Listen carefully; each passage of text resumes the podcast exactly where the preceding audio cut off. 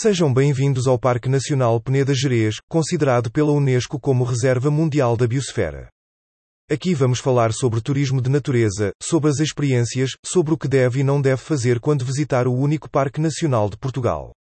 Atualmente, o Parque Nacional tem cerca de 240 espécies de fauna vertebrada identificadas no território e 1100 de flora, além de 500 sítios de interesse histórico.